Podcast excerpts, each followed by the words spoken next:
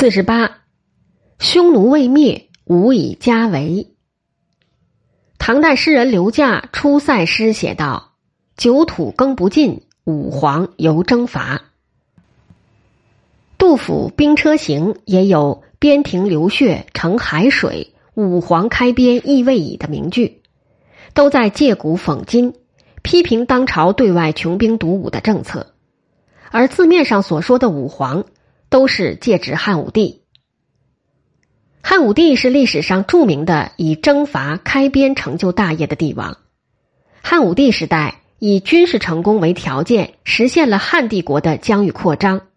其最重要的成就是北边军事形势的改变。匈奴游牧部族联盟的军事力量长期以来压迫着中国北边，使农耕生产的正常经营受到严重的威胁。在形势最严峻的时期，匈奴骑兵甚至曾经侵扰长安邻近地区。与匈奴的关系成为汉武帝时代在对外关系方面所面临的最为严重、最为困难的问题。汉武帝作为表现出非凡胆识的帝王，克服各种困难，发动了对于匈奴的反侵略战争。可以说，汉朝被匈奴欺负了几十年。到了汉武帝时，才开始真正还手。由于对于战争主动权的牢固把握，汉王朝对匈奴的战争后来又具有了以征服匈奴为目的的性质。元光二年（公元前一百三十三年），汉武帝计划引诱匈奴人进占马邑（今山西朔县），以汉军三十万人伏击，企图一举歼灭匈奴军主力。不料被匈奴单于察觉，中途撤回全军。此后，匈奴屡屡犯边，汉军也多次发动反击和主动的进攻。元朔二年（公元前一百二十七年），匈奴攻入上谷，郡治在今北京延庆西南；渔阳，郡治在今北京密云西南，杀掠利民。汉武帝命令卫青率数万大军从云中。郡治在今内蒙古托克托东北，沿黄河北岸迅速向西北挺进，一举攻占军事要塞高阙（今内蒙古乌拉特后旗东南），切断了占据河南地的匈奴白羊王楼烦王所部与匈奴王庭间的联系。随后，卫青又率军沿黄河西进，直下陇西，郡治在今甘肃临洮。完成了对白羊王楼烦王所部的战略包围。匈奴在河南地的防务全线崩溃之后，白羊王楼烦王只得率残部逃出塞外。卫青以收复河南地的战功，被封为长平侯。丧失河南地的匈奴贵族又连年率部侵扰汉边境。元朔五年（公元前一百二十四年），汉武帝又派遣卫青。出击匈奴，卫青部经朔方，郡治在内蒙古乌拉特前旗南，出高阙，北出边塞六七百里，奔袭匈奴右贤王部成功。卫青在军中被拜为大将军，取得了统帅各路诸将的权利。这次战役的胜利，确保了朔方郡的安全，又切断了匈奴单于主力与占据河西地区的修图王。浑耶王所部的联系。元寿二年（公元前一百二十一年），骠骑将军霍去病率领汉军远征。霍去病自陇西出兵，过胭脂山（今甘肃山丹东南），西北行千余里，数战数捷，缴获匈奴休屠王祭天金人。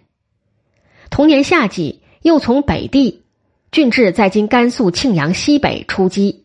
于居延海南下祁连山，孤军辗转两千余里，在路德（今甘肃张掖西北一带）大败匈奴军，斩杀三万两千余人，俘虏匈奴贵族五十九人，官吏六十三人。这次战役沉重的打击了匈奴右部。同年秋，浑邪王杀休屠王，率四万余众降汉，霍去病奉命受降。又在极复杂的情况下，坚定果敢的平定了匈奴部众的内部叛乱，使安置匈奴内附的计划得以成功。霍去病曾经先后六次出击匈奴，屡建奇功。《史记·魏将军骠骑列传》记载，汉武帝要为他修治地宅，他谢绝道：“匈奴未灭，吾以家为也。”元寿元年（公元前一百一十七年），这位功勋卓著的青年将领病逝，终年不足三十岁。汉武帝在河西修图王、浑耶王故地设置酒泉。郡治在今甘肃酒泉，武威郡治在今甘肃武威，张掖郡治在今甘肃张掖西北，敦煌郡治在今甘肃敦煌西四郡，从关东地区徙至数十万移民，充实这一地区。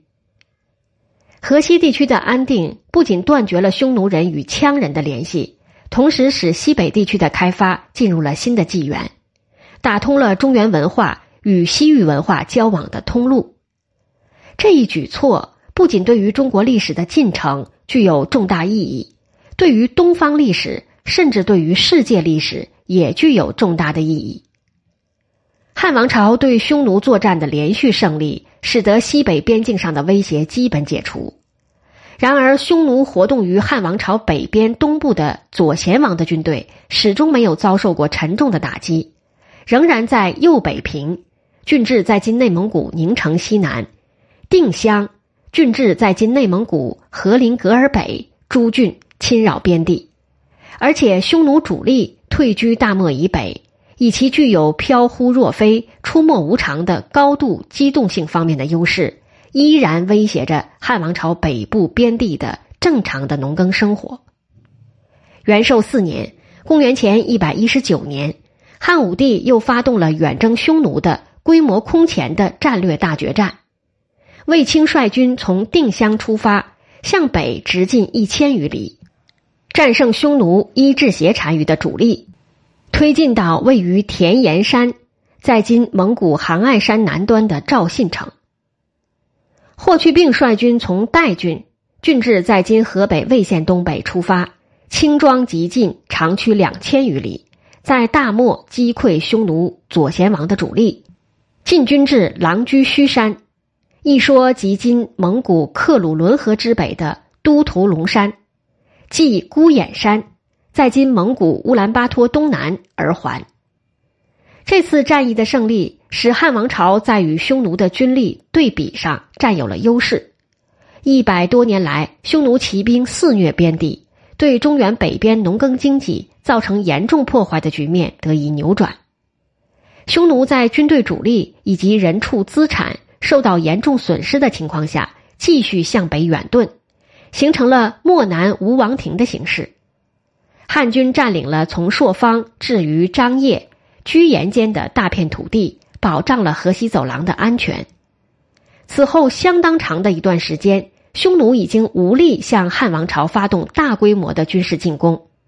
汉与匈奴军事冲突的重心地域。也由东而西转移到西域方向，黄河流域的农耕民族终于可以长舒一口气，从此能够安心生产了。